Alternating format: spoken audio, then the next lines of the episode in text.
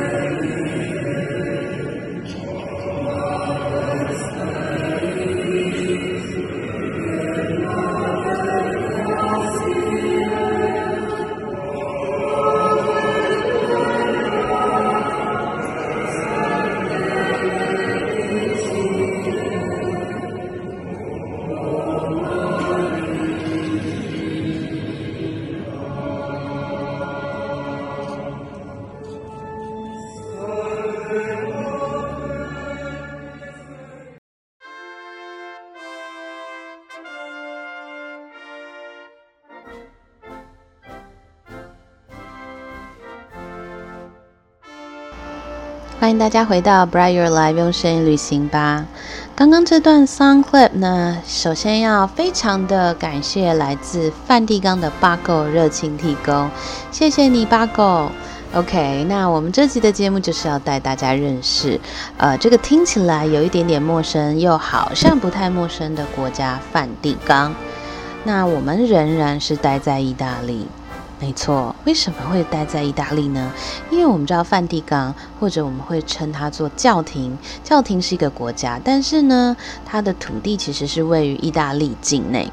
那它是全世界最小的国家，总面积只有零点四四平方公里。这样大概是多大呢？给大家一个概念哦，就是我们一般成年人走路的话，绕梵蒂冈一圈呢，只需要四十分钟的时间就走完喽。然后它的人口是多少呢？大家猜猜看，就很少很少。大家猜猜看，它的国家人口只有一千人，不是一千万人哦，是一千人。所以它真的是一个很小很小的国家，全世界最小的。那梵蒂冈呢？它在一九二九年的时候，由当时候的意大利的首相墨索里尼跟当时候的教宗。庇护十一世，庇护十一世签订了一个名字很难念的条约，叫做拉特兰朗条约。意大利文的话是巴蒂拉德拉南西，不好念，拉德南拉拉德拉南西。如果会意大利文的朋友，敬请见谅。OK，我希望我没有念错。OK，But 这 anyway，这个这个条约呢，它就是一个承认这个梵蒂冈是主权国家，然后它的主权是属于教宗所有的，领土就是现今的梵蒂冈。另外还有一个重点就是它是中立国，国土神圣不可侵犯。所以像在世界呃大战第二次呃。二战期间的时候呢，梵蒂冈它就是除了像安道尔、瑞士以外，它也是一个采立场中立的国家。另外呢，大家可以在 IG 上看到刚刚那一段 Sound Clip 里面录制的，呃，现场照片的呈现。那里面呢，可以看到现任的教宗方济各他在主持。那方济各 Francisco 他的本名呢是 Jorge Mario Bergoglio。那其实呢，像 Bergoglio 这样的发音，我们就会知道，像这个就是一个。呃，这个姓氏，这个 last name 其实就是意大利后裔的姓氏。那他来自哪里？其实他是第一位来自美洲的教宗，然后是阿根廷人。那熟知意大利文的人可能会知道，呃，在南美洲的阿根廷其实有非常非常多的意大利的移民，所以阿根廷人多数的姓氏其实都是看得出是意大利文的。比如说大家很熟悉的足球金童。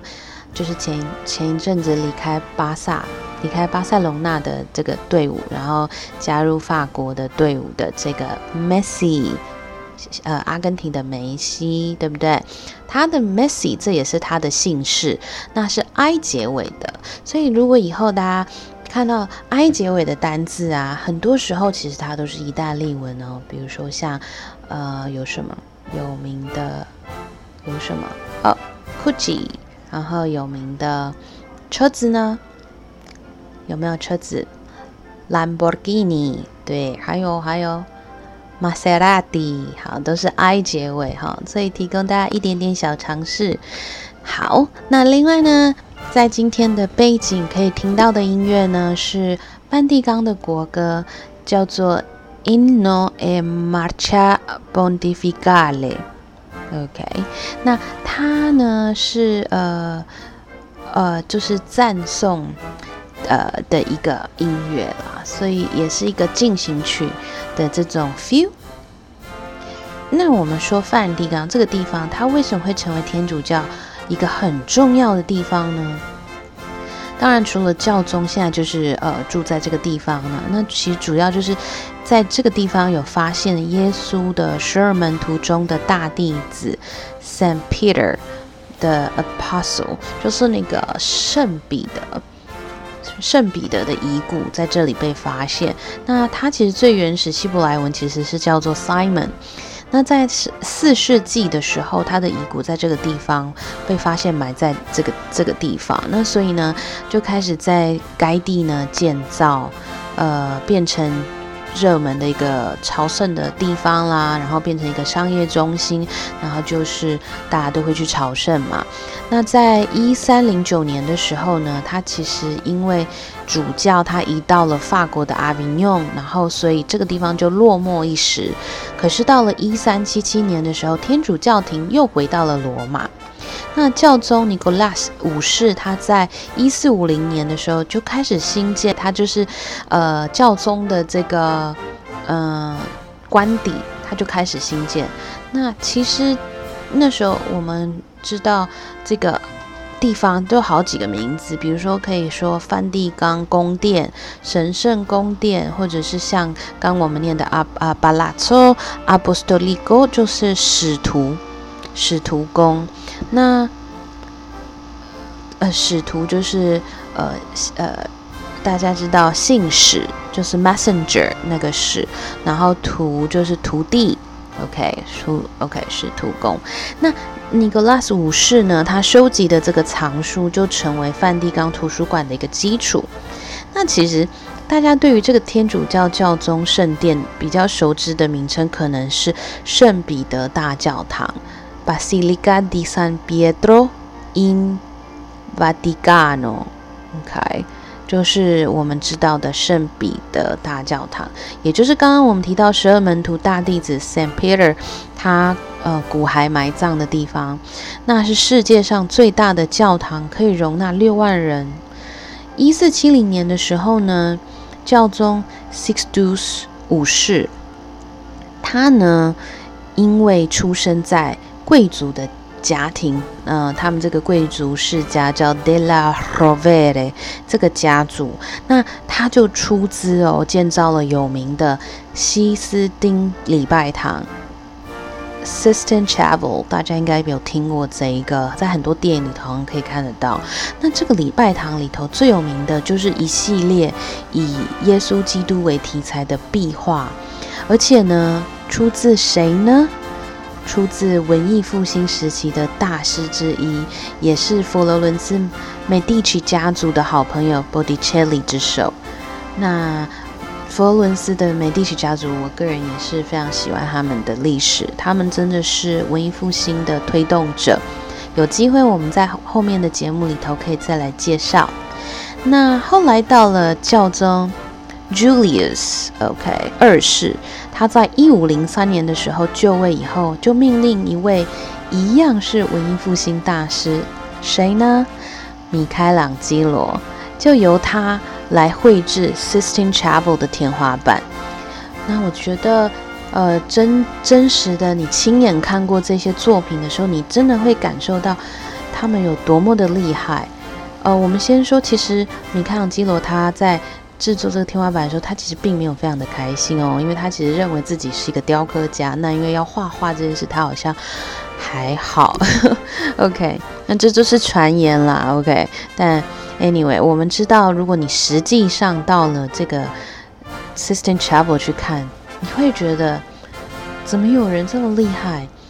天花板上他怎么作画的？应该是躺着。然后呢？怎么会知道说我们站在下面的往上看的时候，那个画作的呈现会是怎么样？总之，我觉得会画画的人真的很厉害。好，那么许多的圣经的故事其实都呈现在这些壁画还有天花板上。那我是觉得真的很值得大家，如果 COVID-19 这个疫情赶快就是结束，然后我们大家就可以再度的呃踏上。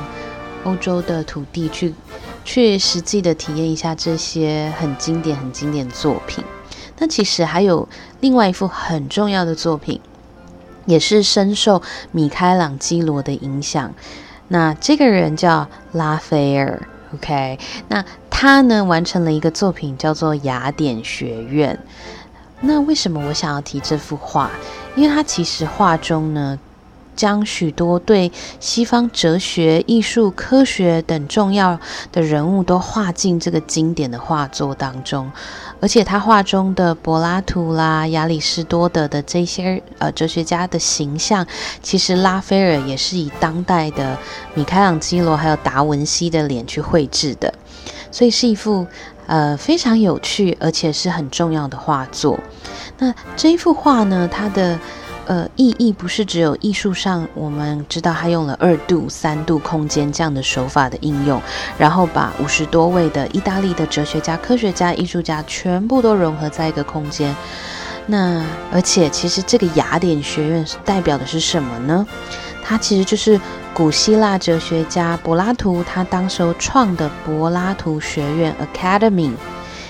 这个学院学校的由来，所以其实除了在艺术上很重要以外，其实它在文化上，我觉得有很重要的一个意涵在。